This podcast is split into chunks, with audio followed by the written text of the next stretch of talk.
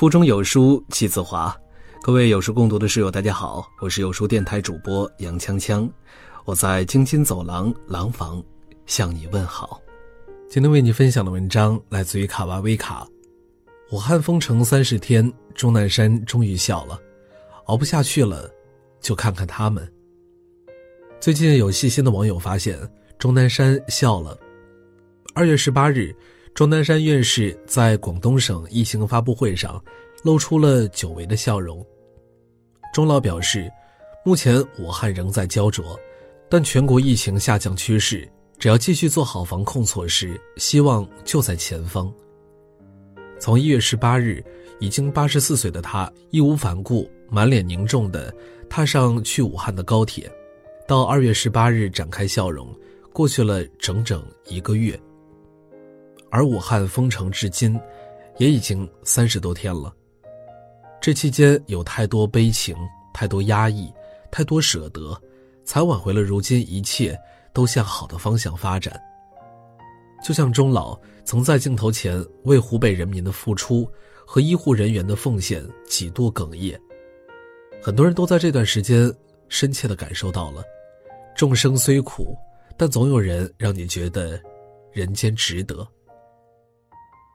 基辛格曾说：“中国总是被他们之中最勇敢的人保护得很好。”深以为然。武汉的金银潭医院是这次新冠肺炎的重点收治医院。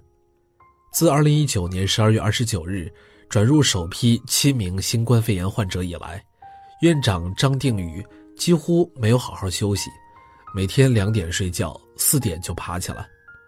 同事们说起他，因为膝关节做过手术。走路有些不稳，但雷厉风行，性子很急。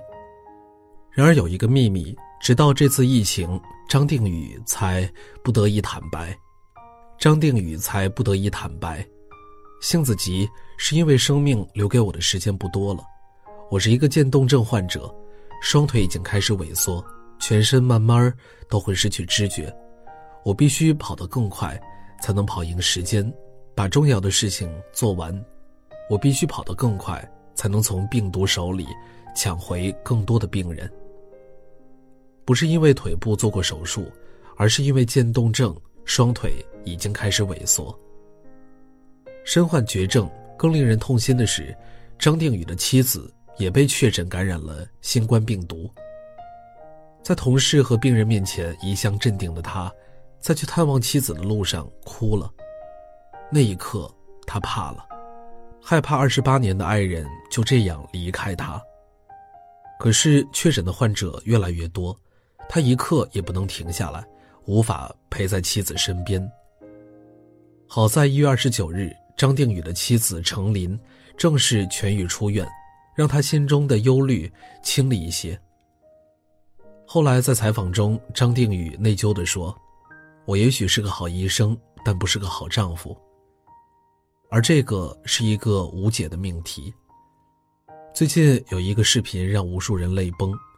二月十八日，武汉武昌医院院长刘志明殉职，倒在了防疫一线。护士长妻子蔡丽萍追着殡仪车哭得撕心裂肺，让人心碎。在丈夫病后，蔡丽萍提出要去照顾，可是刘志明害怕妻子被感染，拒绝了。谁也没想到。那一别，竟是永别。刘志明院长曾三天三夜不眠不休，协调完成收治五百个确诊病人的任务。在自己确诊住进病房后，仍不停打电话回信息，保障院内工作。他说：“我是院长，我丢不下。”如今武昌医院已经成功送出四百多名重症患者治愈出院。然而，就像医院的护士所说，越来越多的患者出院了，我们的院长却再也回不来了。武汉封城这三十天，有着无数医务工作者面对病毒的威胁，仍然坚守一线，成为了病人与死神之间的一堵墙。你看，这世间哪有什么从天而降的英雄，有的只是挺身而出的凡人。疫情爆发后，武汉这座城市承受了太多，生活在这里的人们同样感受着巨大的压力。但武汉从来不是一座孤岛，有许多人身在远方却关心着这里。为了防控疫情和保障湖北人民的生活，全国各地最有力的物资纷纷驰援湖北。新疆的洋葱，内蒙的马铃薯，辽宁的大白菜，寿光的蔬菜，江西的萝卜，广西的口罩。有人说，大家真的是把自己最好的东西，都送往了湖北。这背后。还有着太多太多的故事，值得叙说。山东寿光在援助武汉的第一时刻响应，凌晨一点，村民们便自发集体带着头灯去摘菜，摘完之后立刻分箱打包，三百吨蔬菜中午便装车送去了武汉。很多人不知道的是，一八年寿光发生洪水，受灾极为严重。在需要支援的新闻发出八个小时后，武汉出发了，专门开出了一列支援寿光的列车。而如今换成了寿光的支援车，一辆一辆开往了武汉。往武汉成吨成吨运送蔬菜，除了寿光，还有汶川。零八年汶川地震后，汶川县曾有一百多名伤者被送到武汉免费救治。这次疫情发生后。汶川感恩您，武汉要雄起的卡车日夜兼程奔赴武汉，卡车上是一百吨新鲜蔬菜。在这个时代，善意总是容易被辜负，越来越多的人口中说着好人是没有好报的，可是看着武汉与寿光，看着武汉与汶川，你投我以桃，我报你以李。原来善良真的是行走世间最好的通行证。我们很难说什么时候自己是受难的一方，什么时候会是伸手的一方，但在委屈难挨的日子，大家守望相助，献出自己的一份力，又有什么不能战胜？因为这场疫情，我们每个人都过得格外艰难，却也让质朴的人性汇聚，绽放出。希望的光。二零二零年开始，生活在湖北这片土地上的人民，有你想象不到的悲壮。在这场疫情下，湖北遍地都是悲伤。然而，他们并没有被悲伤打倒，反而直面灾难与不幸。世界以痛吻我，我却报之以歌。在武汉疫情发展的最汹涌的时候。有一个人奔向了重灾区，四十五岁的农民秦师傅，得知从上海和北京等地来支援武汉的医疗队住在医院附近的酒店后，他立即筹集了二十四箱新鲜蔬菜。年纪大了的他不会使用导航，就这么一路找一路问，脸和手被风吹得通红，从白天到黑夜，骑着电动三轮车辗转四十公里。把菜送到了酒店。酒店的工作人员看到了这个场景，都哭了。秦师傅不会说漂亮的话，只是一个劲儿的表示：“这二十四箱菜不要钱，虽然不好看，但很甜，都是最新鲜的。”这二十四箱蔬菜在众多捐赠里并不显眼，却可能是他拿出来的最好的东西了，也是他能拿出来的全部了。我们无从想象捐出这些蔬菜，对于他的生活意味着什么。我们能看见的是，每一份菜心，都萃出了金子来。湖北黄冈有一位七十四岁的老人，忙碌了三天三夜，为前来救援的湖北医疗队队员赶制了三十八双手工鞋垫。老人说：“看到你们来，我很高兴。现在外面商店都关门了。”没法买礼物，这是家里仅有能拿得出来的东西。谢谢你们。